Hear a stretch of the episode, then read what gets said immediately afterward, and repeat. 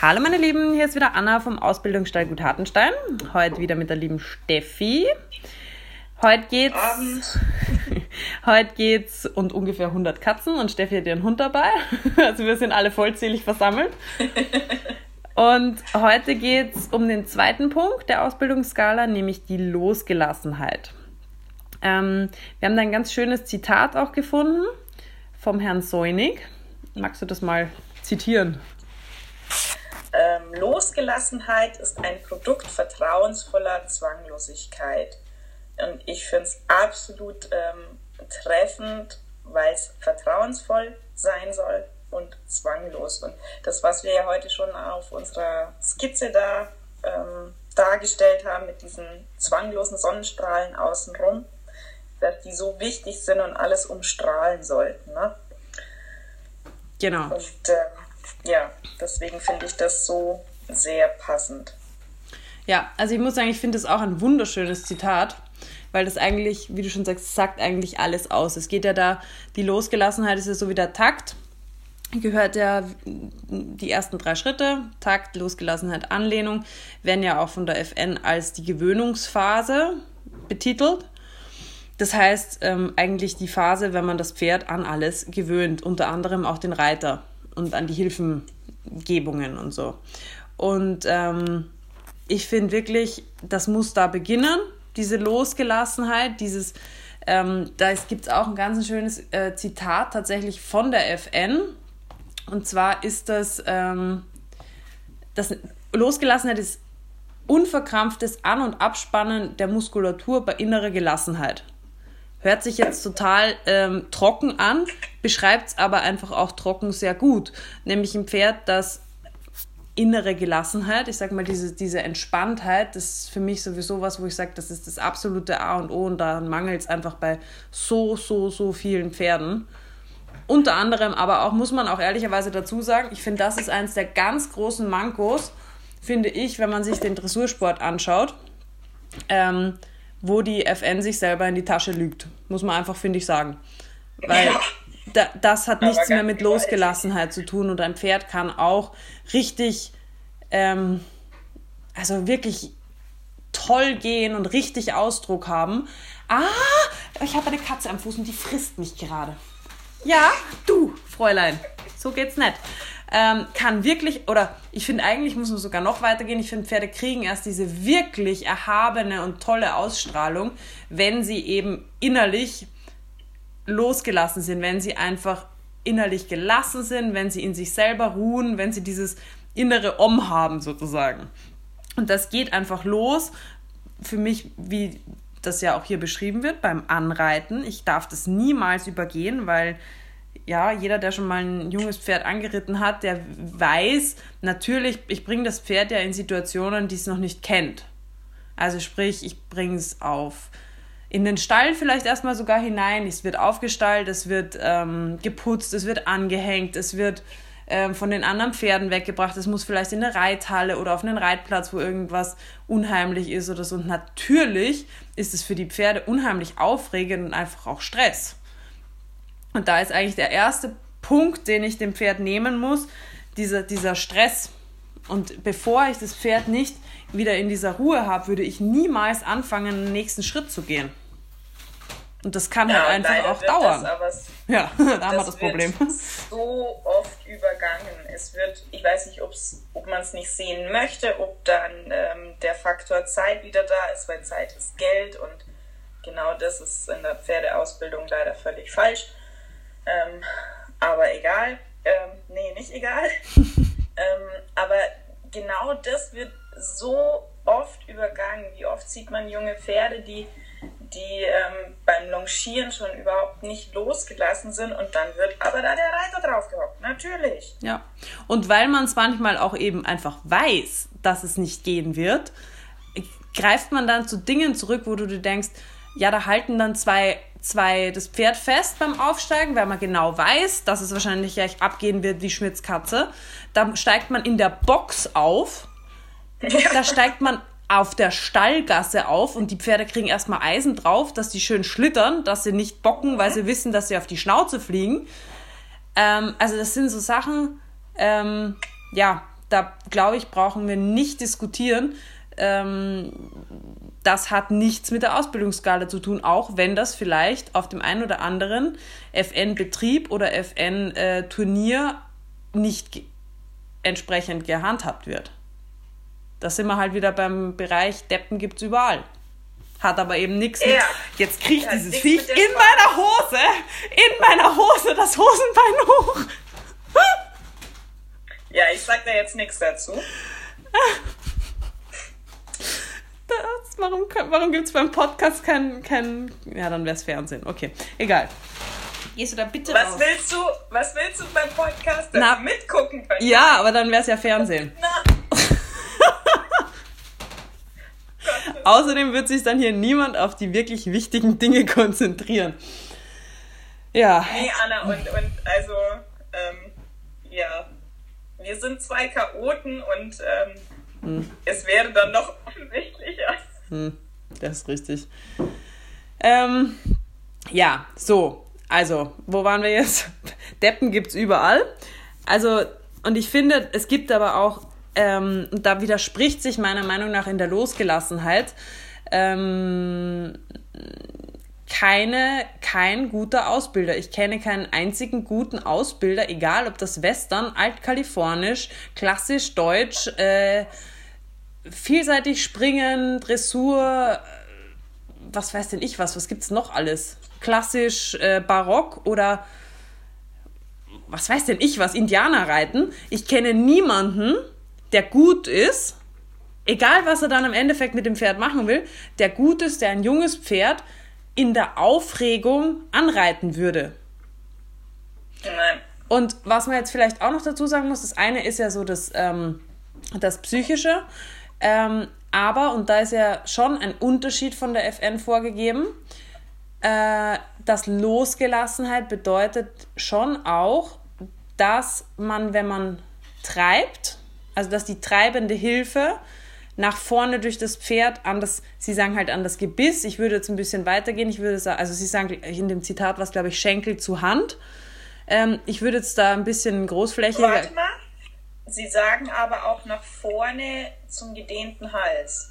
Oder an einen ja, ja. nach vorne gedehnten Hals. Also sprich, ich würde es jetzt anders ausdrücken zum Beispiel, weil ich würde es jetzt eben so sagen, ich würde sagen, die treibende Hilfe muss durch das Pferd von hinten nach vorne bis an, was auch immer dann da ist. Ich würde jetzt am Anfang einfach sagen, zum Beispiel den Kappzaum, wenn ich das Pferd am Kappzaum longiere und ich treibe, dann gibt es halt ganz viele Pferde. Ich meine, wir kriegen ja sehr viele Korrekturpferde auch. Hatte ich heute einen wieder im Unterricht, wo wir mal dran gearbeitet haben, dass das Pferd eben nicht einfach schneller wird, sondern dass es wirklich der hat sich auch so komisch dann, ähm, also der, der, der, der wird auch ein bisschen länger in der Linie, auch im Hals, aber der macht das Genick nicht auf. Und dann, wird, dann verkantet sich der so ganz leicht und bleibt dann so in so einer, der wurde auch mit Schlaufzügeln geritten, ja, der bleibt dann in so einer Pseudo-Haltung drinnen. Das ist jetzt nicht extrem aufgerollt oder so, aber das ist dieses Müh, wo du merkst, es geht eben nicht ganz durch. Und das war eine ganz interessante Arbeit, eben habe ich dann an unseren heutigen äh, an unser heutiges Thema gedacht, weil da fließt eben die Energie nicht korrekt über den Rücken. Und das war dann so schön zu sehen, wie richtig der Rücken nach oben gekommen ist. Und bei dem sieht man das halt wirklich noch sehr schön, was passiert, weil der eben noch keine sehr gute Oberlinie hat. Und da hast du richtig schön gesehen, wie der Rücken eben aufgehört hat, nach unten zu, also durchzuschwingen und angefangen hat, nach oben zu kommen. Und du hast auch auf einmal, und dann hat die Besitzerin selber gesagt, ah, krass, jetzt sieht man auf einmal gar nicht mehr so, dass die, die äh, äh, Schulterblätter so nach oben rausragen. Jetzt sieht man die auf einmal gar nicht mehr so. Und das ist, das war halt ganz, fand ich so ganz bezeichnend, weil du wirklich, ähm, und das muss ein Pferd eigentlich können, beziehungsweise sollte man das erreichen, bevor man anfängt, ähm, da Richtung Anlehnung, oder was dann halt danach kommt, auch gerade Richtung, weil wenn das Pferd, wenn ich anfangen würde, zum Beispiel Zeitengänge zu reiten, meiner Meinung nach, ja, und ich habe das Pferd nicht vor den, vor den Hilfen, also nicht, die Energie fließt nicht jederzeit, wenn ich treibe, sei das jetzt mit der Stimme und sag oder mit dem Schenkel und das Pferd flie lässt es nicht durch nach vorne, dann habe ich in dem Seitengang gar nichts gekonnt. Dann habe ich ja eigentlich im Gegenteil, dann habe ich mir so, dann habe ich dem Pferd eigentlich nur eine neue Methode, diesem, diesem, diesem durch den Körper fließen nach vorne ausweichen gezeigt. Das war jetzt, ja. glaube ich, kein deutscher Satz mehr, aber ist egal, ich bin in Ekstase geraten. Ich finde auch, ähm, so wie unser Kreismodell das ja auch zeigt, die Losgelassenheit ist die ähm, die Voraussetzung für alles. Das umfasst alles. Ja, genau. So sagen die das übrigens, das finde ich auch ganz interessant, so sagt die FN zum Beispiel auch, der Takt und die Losgelassenheit, die bedingen sich gegenseitig. Finde ich ganz interessant, dass die das ja auch ja. selber sagen, weil so oft gesagt wird, ja, aber ich kann ja nicht ähm, äh, den Takt schon gut haben, wenn mein Pferd noch nicht losgelassen, gerade und so weiter ist. Aber die zwei Dinge, wenn ich den richtigen Takt habe für mein Pferd, also nicht zu schnell, nicht zu langsam, ähm, bla bla bla, dann werde ich merken, dass mein Pferd auf einmal besser zurechtkommt. Trinkst du gerade Bier? Nein. ah ja, okay. Warte mal kurz. Als Säufer geoutet?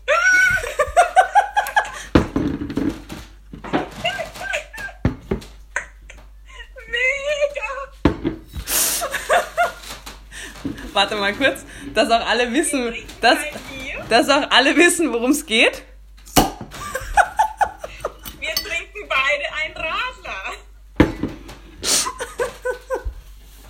Für die Losgelassenheit, oder? Ja. okay, gut. Äh, Faden verloren. Worum ging es gerade? Um die Losgelassenheit. Ta gut, Steffi, gut aufgepasst. Takt und Losgelassenheit, dass sich die gegenseitig bedingen. Und ähm, was ich jetzt noch gern dazu tun würde, wäre eben, wenn ich jetzt auf das Anreiten gehe, also nochmal die Gewöhnungsphase, wenn ich ein junges Pferd jetzt anreite, dann muss ich ihm ja den Schenkel und eben diese Losgelassenheit, dass er die Energie von hinten nach vorne auf mein Zeichen hin durchlässt oder verstärkt oder was auch immer, das muss ich ihm ja erklären. Das heißt, da gehört für mich jetzt zum Beispiel auch die Erklärung von der treibenden Hilfe, vom Boden und aber auch von oben dazu. Ja. Unverzichtbar, unverzichtbar. Ja. Egal wie schnell oder was auch immer ich reiten will, unverzichtbar, dass mein Pferd verstanden hat, dass es, dass es diese Energie da durchlassen soll. Und ich habe so oft Pferde, gerade so Haflinger oder so Pferde, die sich so, die so vom Typ her vielleicht eher so ein bisschen so mm, sind, die laufen, die laufen seit Jahren und die lassen einfach nichts durch. Die stecken so derartig und dann heißt, oh, die sind triebig und keine Ahnung. Ähm, der eine ist halt triebig, der andere rennt weg, der nächste bockt, was weiß ich was.